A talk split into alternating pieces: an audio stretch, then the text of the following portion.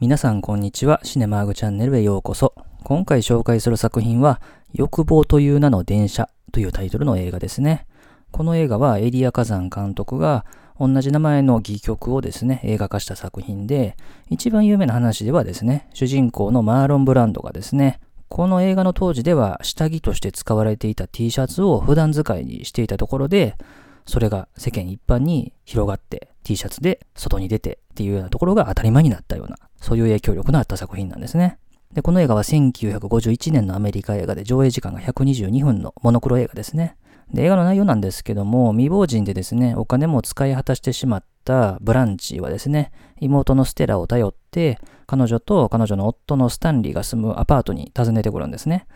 ただですね、このブランチっていうのは結構気取ったですね、まあ女性なんですけれども、妹の夫のスタンリーがですね、結構粗暴なですね、感じで、その上品な感じとですね、もう全く反りが合わないというところで、どんどんどんどんこう意見が対立していくという映画なんですね。で、この映画の監督はですね、先ほど申し上げたエリア・火山ですね。で、彼はこの映画の前で言うと、1947年にですね、紳士協定という映画を撮ってアカデミー賞の作品賞、監督賞を取ってるんですね。で、その同じ年にですね、テネシー・ウィリアムズという人が書いたこの欲望という名の電車というですね、戯曲をブロードウェイで演出をしていたんですね。で、その後にこの映画が作られるという形になっていくんですけども、で、この映画の後で言うと彼が一番有名なのは赤狩りの話ですね。彼は司法取引によって共産主義者の友人の名前を証言したことによって収監されずにハリウッドで活動を続けたんですけれども、まあ、そのスタンスがいろんな人から批判も受けたと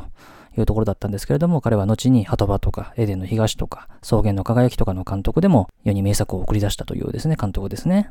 で、ブランチはですね、演じたのがですね、舞台の時はジェシカ・タンディっていうね、女優さんだったんですけれども、この映画ではですね、ビビアン・リーという人が演じてますね。ちなみにジェシカ・タンディっていうと一番有名なのはもっと後の話ですけども、1989年にアカデミー賞の作品賞を取ったドライビング・ミス・デイジーっていう映画ありますけれども、あの映画で主演してですね、なんと80歳にしてアカデミー賞の主演女優賞を取ったというね、女優さんでしたけれども、で、この映画で演じたビビアン・リーはですね、風と共にサリノのね、スカレット・オハラ役っていうのが一番有名ですね。また、ローレンス・オリビエの2番目の奥さんとしても知られてた人ですね。で、妹のステラを演じたのがキム・ハンターですね。彼女もですね、赤狩りの時代にですね、共産主義者の疑いをかけられてですね、この映画の作品の後はですね、なかなか目立った活動できなかったんですけれども、後に有名な作品で言うと、1968年から始まる猿の惑星のね、シリーズの最初の3作品でジーラの役をね、演じた女優さんでもありますね。で、スタラの夫のスタンリーを演じたのがですね、マーロン・ブランドですね。彼はハトバっていう映画とゴッドファーザーの2作品でアカデミー賞の主演男優賞を取ってる人で、ラストタンコインパリとかスーパーマン地獄の目視録などで知られる名優ですね。まあ、いわゆるメソッド演技っていうね、演技法のですね、まあ先駆者とも言える人ですね。で、それからですね、彼らの家を出入りしてですね、ブランチと仲良くなるミッチという男性を演じたのがカール・マルデンですね。彼もですね、後にハトバに出てますし、あとはパットン大戦車軍団とかね、知られてる俳優ですけれども、この映画はですね、アカデミー賞ではですね、作品賞を含む12部門でノミネートされてですね、主要キャストではマーロン・ブランド以外全員が取ったんですね、オスカーを。で、もうプラス一つが美術監督装置賞というですね、合計4部門取ったんですね。で、この時アカデミー賞の作品賞を取ったのはパリのアメリカ人というね、ジーン・ケリー主演のミュージカル映画でしたけどもね。で、この映画は他にはですね、ベネチア国際映画祭でビビアン・リーが女優賞、エリア・カザンが審査員特別賞を受賞しているとで、ゴールデングローブではキム・ハンターが助演女優賞を取るというところでですね、国内外の映画賞で本当にいろんな評価を受けた作品だったんですね。ちなみにこの映画のタイトルの欲望という名の電車なんですけども、これはですね、映画の舞台がニューオーリンズなんですけども、そこを走っていた路面電車のことを指してるんですね。で、映画の冒頭にもちょろっと出てくるんですけども、この電車のところですね。で、このニューオーリンズに欲望という名前の通りがあって、まあ、そこ行きの電車みたいな感じになるわけですね。で、この路面電車っていうのは後に廃止をされてバスになっちゃったんですけども、その後市民からの希望によってですね、また復活してるというふうなところですね。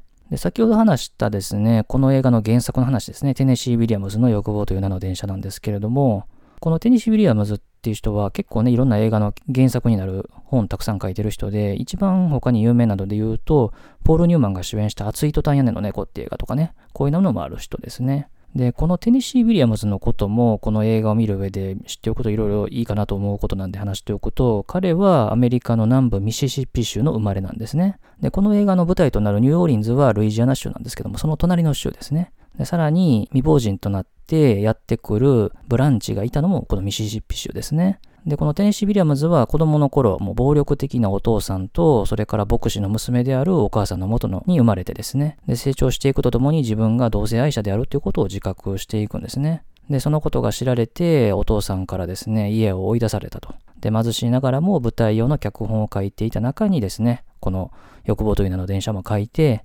なんとか演出してほしい人が誰かなというところで、エリア・カンさん監督だなと思って、自ら手紙を書いて、それによってこの映画化、舞台化っていうところが実現をしたそうですね。で、あとはこの映画は、まあ基本的に南部の話なので、南部の歴史も少し知っておくといいかなと思うんですが、遡るとですね、南北戦争以前ですよね、の南部ですね。一部の白人をトップにして、黒人奴隷を使ってプランテーションで綿花とかを取るっていうですね、割と原始的というかね、まあそういう生活をしてたわけですよね、こう南部ってのは。で、ブランチ、それからこの映画の原作者のテネシー・ビリアムズが生まれたのもこのミシシッピ州という南部の州なわけですよね。で、まあそういうところの中心地でもあったわけですよ。で、この映画の舞台となるルイジアナ州のニューオーリンズっていうところは、南部の中でももちろんそういう歴史はあるんですが、割といろんな人種が入り混じる州なんですよね。で、黒人も多くてですね、雰囲気がちょっと違うんですね。で、ミシシッピ州自体も、それからルイジアナ州自体も人種で言うと白人の方が多いんですけども、このニューオーリンズっていうところは、ルイジアナ州では最大の都市なんですけどもね、ただ、黒人の方が人口としては多いんですね、当時。で、ルイジアナ州には自由黒人って言われる人たちが最もいた州でもあったんですね。で、自由黒人っていうのは、奴隷の黒人よりかは立場は上なんだけれども、白人ほどではない立場の人たちが自由黒人っていう人たちだったんですね。だから奴隷みたいなひどい扱いは受けない。でも、白人と同等の立場かっていうと、それよりはちょっと下みたいな感じの立場の人たちだったんですよね。だから、彼らだけでいろいろこう、物のやり取りとかですね、そういうのもできるぐらいの人もいたんですけれども、映画で言うと、2013年にアカデミー賞の作品賞を取ったですね、それでも夜は明けるという映画ありましたけども、あの映画の主人公ですね、キベテル・イジョホが演じた人っていうのは自由黒人だったんですよね。ただ、白人に捕まって、自由黒人なのに、お前は奴隷だということで奴隷として、そのプランテーションやってる家のところに売られちゃうというですね、話でしたけれども、この映画は映画の中にはっきりと分かりやすい黒人が出てこないんで、その辺がちょっともったいないかなというところではあるんですよね。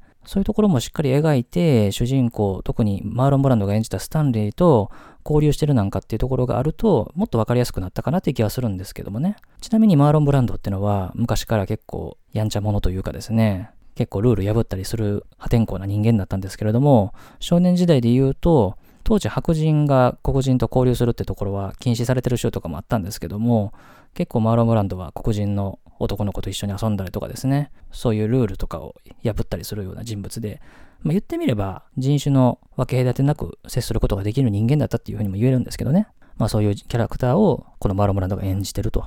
いうところなんですけども、で、このニューオーリンズが舞台というところでですね、この映画の音楽っていうのも特徴があって、ニューオーリンズはですね、ジャズの発祥の地としても知られてるんですね。で、この映画の担当したアレックス・ノースは、今までみたいなハリウッド映画のオーケストラを使った、まあ壮大な音楽みたいな感じではなくて、ジャズ志向の音楽を取り入れて作ったんですね。で、これが後の映画音楽にもいろんな影響を与えてるというところで知られてるんですね。で、キャストのところでも少し話したんですけども、まあ、この映画の主人公のブランチですね、は、舞台ではジェシカ・タンディがですね、演じてたんですけども、ネームバリューとか考えて、他の女優が検討されて、最初に検討されたのがオリビア・デ・ハビランドだったんですけれども、当時の彼女の旦那さんに反対をされたので断って、で、どうしようかというところで、イギリスでもこの欲望という名の電車っていうのは上演されてたんですけれども、その時にブランチ役で出演をしていたビビアン・リーに話が行ったんですね。ちなみにその時に、この欲望という名の電車を演出してたのが、当時の夫のローレンス・オリビエだったというところなんですね。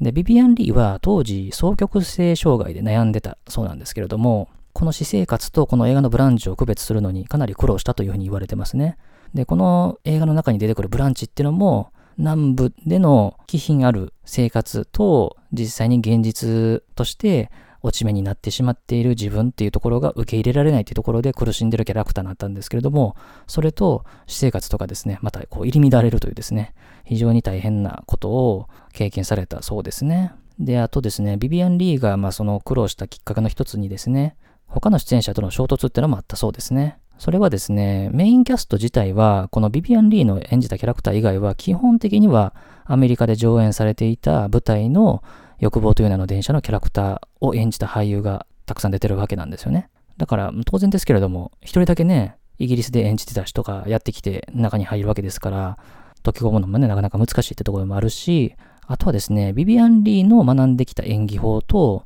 マーロン・ブランドとかが学んできた演技法っていうのが全然違うわけなんですよね。マーロン・ブランドとかは先ほどメソッド技法の先駆者でもあるという話をしましたけれども、まあ、スタニスラフスキー法というですね、まあ、ソ連から持ち込まれたですね、後にですね、アクターズスタジオっていうですね、リー・ストラスバーグが作る演技側の学校ありましたけれども、ああいうところですよね。メソッド技法とメソッド演技って言われてるやつですね。役になりきるというやつですよね。そういう演技ですね。まあ、自然な演技みたいな感じですね。今までだったらありえないような演技がされてたわけですよね。言葉で発せずに表情だけで伝えるとかね、ボソボソ喋るとか、後にね、あの、ジェームズ・ディーンとかのやる演技とかですね、ポール・ニューマンとか、アルパチーノとかに引き継がれていくわけですけども、そういう演技のね、先駆者だったんで、まあ、当然演技のプランとかですね、そういうのも合わないわけですよね。ただこれはですね、功を奏している部分もあってですね、彼女はこの映画の中でですね、唯一浮いたキャラクターというかですね、彼女はミシシッピ州からやってくる、まあ、この映画の中で言うと、このステラとスタンリーの夫婦の家にいる部外者に当たるわけですからね。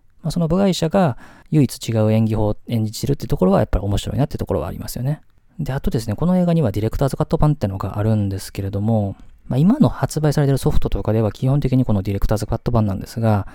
この映画の撮影された当時っていうのはヘイズコードっていうのがね、ありまして、まあ、当時のハリウッド内で作られている映画には、まあ、自主規制が強いられてたんですね。まあ、いろんな規制があった中でですね、この映画は、まあ、舞台を映画化してるわけなんですけども、舞台ってのは、当然ですけども、その舞台に来る人ってのは限られてますよね。で、映画ってのは、いろんな場所で映画館によってかけられるんで、不特定多数の人がたくさん見るわけですよね。だから当然ですけど、どっちに行動的なものが強制力があるかっていうと当然映画になるわけですよね。だから舞台でできても映画ではできないみたいなことがたくさんあるわけですよね。まあ、一番この映画の中で厳しかったのは同性愛のシーンですね。で、エリア火山監督はどうしようかと考えたときに、2つバージョンを作ってですね、で、それを同時に公開して観客に選ばせようというふうな提案をしたんですけども、残念ながら映画会社は断ったんですね。で、結果的にですね、このカットされた部分ってのを復元したバージョンってのが作られたのがですね、1993年だったんで、まあ、40年以上にわたってですね、なかなか復元されなかったんですけれども、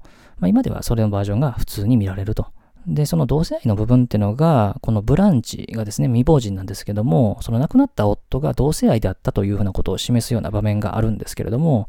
まあそういったところがもう丸々カットされちゃったんですね。まあここはもうディレクターズカット版では見れないんですけどもね、もとも、そもそも入ってないので。あとはですね、ブランチが昔学校で生徒たちを誘惑をしていたっていうシーンも全てカットされたそうですね。だからこの同性愛者っていうところを示す部分は間違いなくテネシー・ウィリアムズ本人のことを示してるわけですし、で、大人が子供を誘惑するみたいなところってのは当時の映画では間違いなく描けなかった部分なので、これもカットされたと。で、スタンリーがブランチをですね、終盤にレイプするってシーンがありますけれども、あそこも実はカットされかけたそうなんですが、なんとか入れられたと。で、入れられた理由としてはですね、後に彼が妻のステラから見放されるというふうなですね、シーンがあることによって、レイプをした後に罰を受けるというふうな形になってるんで、なんとか成立したというふうに言われてますね。あとはこのレイプシーンは特にキリスト教のカトリックからの反発も大きく受けたというふうには言われてますね。で、この映画は未亡人で家の農場をですね、手放して、それで得たお金で服を買ったりですね、見た目を良くして、まあ、いわゆる気取ってるわけですね。で、そんな彼女が妹のステラを頼って、ニューオーリンズまでやってくるわけですけれども、そこでステラは、とても気品あるとは言えないですね、スタンレーというですね、非常に筋肉隆々のですね、男と結婚してるというところなんですよね。で、そんな彼とも全然波長が合わないし、ステラをなんとか自分の元に戻したいと思ってるんですけれどもね、なかなかそういかないという映画ですね。で、ブランチは、こう、今までいた場所での過去の栄光にすがってるわけですよね。南部で彼女はいい立場にいたんで、そのことが忘れられずにですね、いい服を着てですね、で見た目も良かったんで、いろんな男性とも色恋を繰り広げていたというところで気取ってると。ただ彼女は結婚してた元夫がですね、同性愛者だったというところがあるんで、男っぽさを前面に押し出してるですね、まあ、スタンリーですよね。だからこの映画では下着ですよね。当時の T シャツってのは下着姿で彼女の前に平気で現れてですね。で、その腕から彼のもこうムキムキの腕というかですね、太い腕が出てるというところにもう間違いなく男の色気があるわけですよね。だから最初のブランチは彼を誘惑して手中に入れてやろうみたいな感じがあるわけですけれども、彼の迫力、男として人として何かこう上であるというところにですね、なかなか勝てないわけですね。で、このスタンリーはですね、まあ映画見てたらわかりますけども、この地元ではもう一目置かれる存在ですよね。彼が何か一言言うと、それで動くという感じにもなってるわけですよね。で、ミシシッピ州でそれなりの立場にいたこのブランチは、同じくその家に行って、気品ある生活をしていたであろうステラも彼のものになっちゃってるわけですよね。明らかにブランチはスタンリーのことを見下してるんですけども、当然このアパートってのはミシシッピにいた時の家に比べたら間違いなく小さいし、で、そんなにいい生活もしてるわけじゃないんですよね。でもステラはそれを選んでるんですけどね。で、そのステラを自分の元に戻す、引き戻すことで、自分が優位に立つんだっていうところにもしようとするんですけれども、それもうまくいかないんですね。もう完全に彼女はスタンリーのものになってると。で、しかも新しい命がお腹にもいるというところで、完全にこう負けてるわけですよね。で、この売ったお金でいい服着たり、いい装飾品つけたりしてるわけですけれども、この過去の栄光って意味では、この南部の中でもミシシッピのこの生活ってところ、プラス女性っていうところの老いっていうところもですね、テーマの一つかなと思いますね。これは結構残酷な話だと思うんですけども、女性の若さってところのテーマですよね。若い頃は見た目での良さで彼女はチヤホヤされてたわけですよね。で、学校で生徒を誘惑したりとかですね。で、スタンリーが調べて、お前が地元でいろんなことしてたってことは有名だぞと。お前のこと知らない男は誰もおらんぞっていうようなことを言ってましたけども。まあ相当遊んでたわけですよね。ただ年齢による老いっていうのは否めないわけですよね。で、それは本人も分かっててですね、明るい時間帯には男性と会わなくなってるし、ライトの近くにも行かない。で、顔を見せたくないと。つまり、化粧で塗り固めた自分の顔を見せたいくもないというところになってるわけですよね。で、最初は自分のことをよく思ってくれてたミッチですよね。もう、徐々に事実に気づいて、で、無理やりね、ライトのあるところに連れて行ってですね、顔をさらされるって場面がありますけれども、まあ、あれはもうかなりの屈辱ですよね。こういうこともね、描いているということで、南部の中での没落と、一人の女性の老いってところが、こう重なるってところがですね、非常に残酷な話ですよね。まあ言ってしまうと映画の中でですね、ずっとこの、特にスタンリーとブランチがマウントの取り合いをしていると。まあただ一切マウントには勝てないと。最終的にはね、レイプされてしまいますからね。まあ非常に残酷な話ですよね。この男女の関係とかですね、この南部の中でもまた一つ違う街を舞台にすることによって、白人の中でもまた差がつくっていうとかですね。まあそういうところのテーマっていうのがこの映画ではすごく描かれていて。で、やっぱり演技もですね、本当に特にメインキャストの4人っていうのの演技は素晴らしかったし。で、ビビアン・リーっていうと、風と共に去りぬ。あの映画も南北戦争の南部を描いた映画でしたけども、またこの映画でですね、第2の全盛期を迎えたわけですけれども、印象に残る演技だったかなと思いますね。で、この映画のその後について少し話をすると、この映画は、まあ、世界各国で上演されたんですけれども、日本でも文学座で上演されましてですね、で、このブランチ役っていうのは、杉原春子というですね、もう日本が生んだ名女優ですね、彼女が演じて、彼女の当たり役にもなったわけですね。あとはですね、アメリカではこの後2回テレビドラマで放送されてまして、85年と95年にやってますね。というくらいの古典の名作っていう感じですね。ということで今回は作品紹介として、欲望という名の電車というですね、エリア火山の監督作でマーロン・ブランドが世に出てきたですね、作品を取り上げさせていただきました。まあ、2回目に見ましたけども、やっぱりテーマ的な部分とかは古びてないなと思うし、演技とかは今見てもやっぱりすごいなと引き込まれるものはあるなというふうに感じましたね。ということで当チャンネルではこのように様々な作品の紹介しておりますので、また色々聞いた上で見ていただければと思います。最後までお付き合いありがとうございました。